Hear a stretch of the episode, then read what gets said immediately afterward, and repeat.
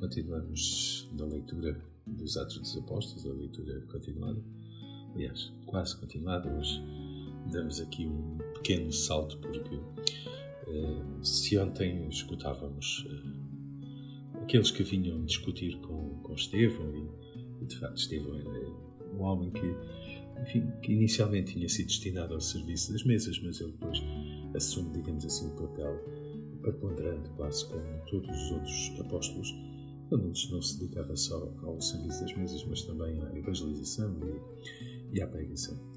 E hoje, no centro da nossa da primeira leitura dos Atos dos Apóstolos, está precisamente este discurso que Estevão faz aos anciãos e, e aos escribas, onde fala precisamente da, da, história, da história da salvação, faz, digamos assim, aqui este recorda, recorda todo o percurso que o próprio Jesus fez, faz assim aquilo que se chama um querigma, ou seja, o anúncio uh, da morte e da ressurreição de Cristo e daquilo que os judeus tinham, uh, tinham, feito, tinham feito com eles.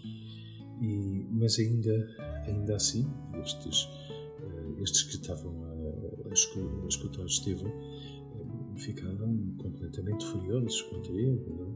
São Lucas diz diz-nos que aqueles que o estavam a ouvir estremeciam de raiva no seu coração e, e rangiam os dentes contra, contra Estevão.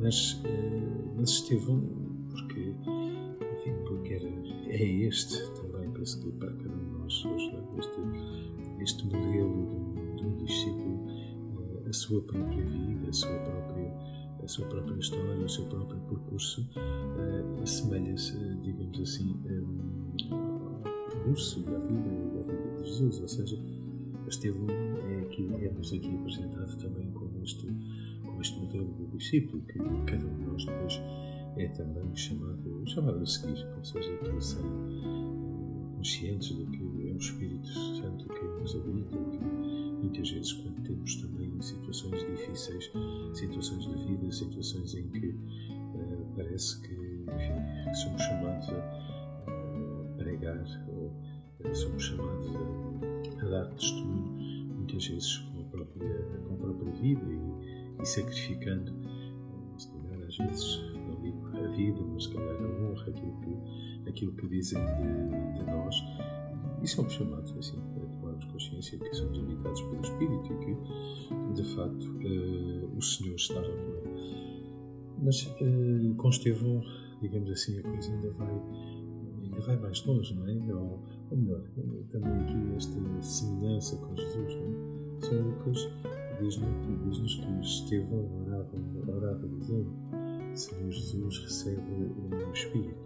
De certa maneira, se estás recordado dos relatos da paixão, vemos aqui também eh, este, este salmo que o Senhor diz: Meu Deus, meu Deus, por que me E uma conversa que Jesus tem com, com o ladrão comparativamente aqui o pedido que, que Estevão a seguir faz que Senhor não nos atribuas este pecado. Portanto, a vida, toda a vida de Estevão uh, assemelha-se de facto à vida, à vida de Cristo, a sua morte assemelha-se à paixão de Cristo e por isso ele é também o modelo do discípulo.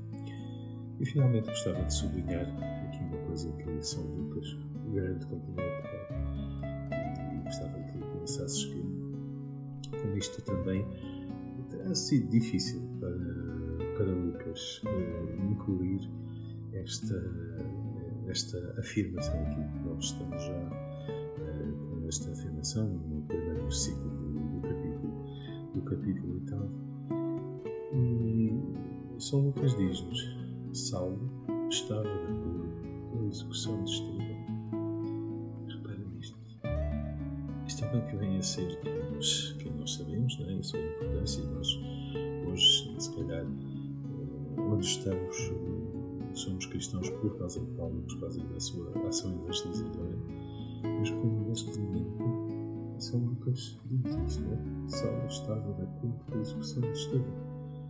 Como é que é possível que a conversão, o amor de Deus, a vida, dê, digamos assim, transformação, faça uma conversão tão grande na, na vida de Paulo e certamente na tua vida, porque o Senhor também já fez esta, e continua a fazer esta conversão, esta, esta nova forma de, esta nova forma de andar e de viver. Realmente apenas uma, uma breve nota sobre o Evangelho. Jesus de facto procura que os discípulos estejam com eles uh, livremente e sem, sem segundos interesses, sem segundas intenções, estejam com ele porque percebem que nele está de facto a vida em abundância. Este tempo dos milagres que agora os discípulos pedem continua a ser um sinal disto mesmo, que, que Jesus não quer que, que as pessoas o sigam porque ele resolve questões materiais, resolve a fome, resolve os problemas sociais, simplesmente porque não está numa nova forma de vida. Acreditas nisto? Desafio-te isto hoje uh, rezar e estar com o Senhor, dar-lhe um tempo, sem pedir nada, mas uh, agradecendo tudo aquilo que tu tens e que és.